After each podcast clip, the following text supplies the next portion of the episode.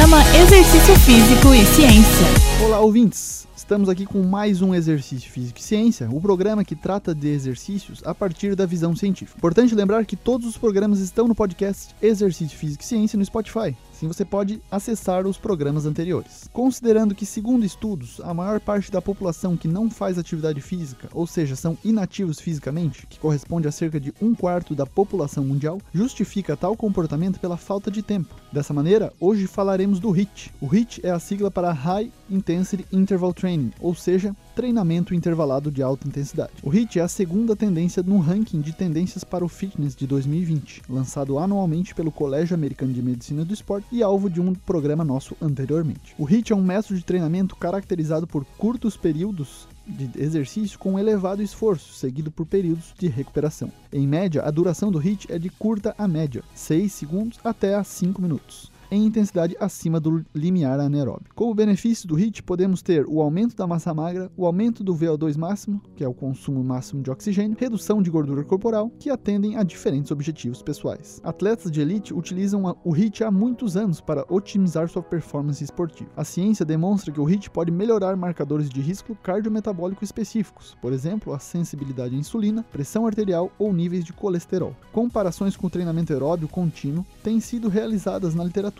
Lembrando que este também é importante na rotina de treinamento, pois promove adaptações cardiovasculares interessantes. No HIIT, todo o protocolo deve ser adaptado e individualizado. Nesse sentido, é obrigatória a prescrição por profissional habilitado e capacitado. Por exemplo, uma pessoa com limitações na marcha pode pedalar, uma pessoa que não consegue pedalar pode nadar. Se não der para nadar, pedalar ou correr, ainda há possibilidade de movimentos de membros superiores, calistenia ou até mesmo exercício de musculação. A intensidade do exercício é relativa à sua capacidade, ou seja, HIIT para você pode ser uma corrida, mas para sua avó pode ser uma caminhada ou subir um lance de escadas. Dentre as vantagens de se fazer HIIT, temos a possibilidade de resultados sobre diversos componentes da aptidão física, tanto os componentes relacionados à saúde, como aumento da força e resistência muscular, resistência aeróbica na composição corporal, como os relacionados à performance motora, como potência e velocidade, além na variação dos estímulos e o principal, o reduzido tempo gasto na atividade. Então, quando pensar em seus objetivos relacionados à hipertrofia, emagrecimento ou condicionamento físico, sem gastar muito tempo, considere fazer HIIT. Esse foi mais um exercício físico e ciência e um abraço, até a próxima. Você ouviu Exercício Físico e Ciência com o professor Fábio Dominski, só aqui na Rádio Desk FM 91.9.